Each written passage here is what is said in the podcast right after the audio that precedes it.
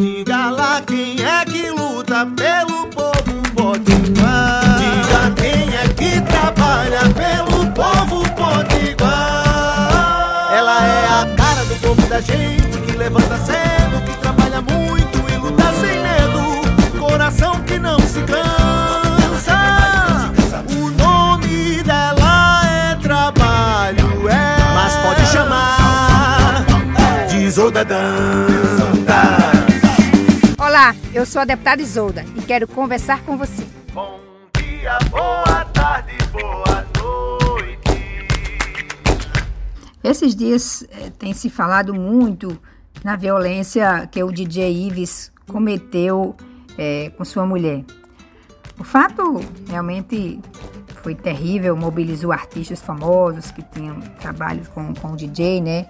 E outros diversos segmentos da sociedade que se manifestaram eh, dizendo que não aceita esse tipo de atitude. Está muito correto, é um absurdo. Afinal, eh, em briga de marido e mulher, a gente salva a mulher e mete a colher, né? De fato. Pois é, é, você sabia que amanhã, 15 de julho, é o Dia Estadual de Combate ao Feminicídio, em memória das mulheres é, que foram assassinadas lá em Itajá, é, assassinadas cruelmente em 2015.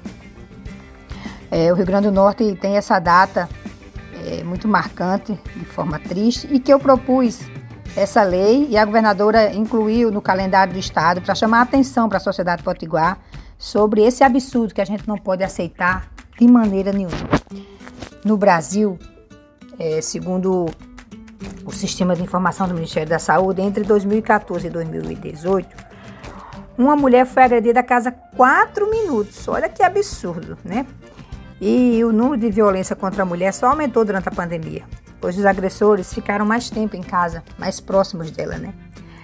A nossa luta contra essa violência tão cruel, ela faz muitos anos e ela é diária. Por isso nós propusemos diversos projetos, é, como esse que eu já falei, o Dia Estadual de Combate ao Feminicídio, a prioridade para filhos de mulheres vítimas de violência terem matrículas em escolas públicas próximo de sua casa, mesmo que ela se mude, né? A prioridade das mulheres chefes de família em programas de habitação social e igualdade de acesso às vagas na. E, e outro muito importante que eu comecei a falar era da igualdade é, de mulheres na polícia militar. Por que é isso? Porque a violência só vai acabar se a gente for é, construindo igualdade entre homens e mulheres, porque a violência é a expressão muito dura do machismo. É quando o homem realmente se acha mais do que as mulheres e aí resolve expressar seu machismo através é, da violência. E tem outras é, lutas que nós fizemos e que alcançamos êxito, por exemplo, não só essas leis que eu falei, mas a Casa Abrigo, que hoje funciona em Mossoró, para abrigar as mulheres que não podem ficar em casa. Então, para ter acesso à casa, vocês precisam procurar a delegacia.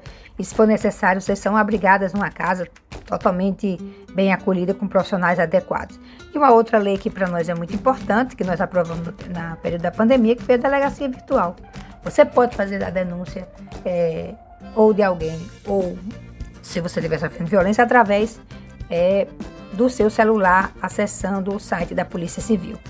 Tudo isso são formas da gente enfrentar a violência, porque nós não podemos de forma nenhuma aceitar que ela continue entre nós e que nós mulheres continuamos sendo mortas simplesmente porque somos mulheres, né?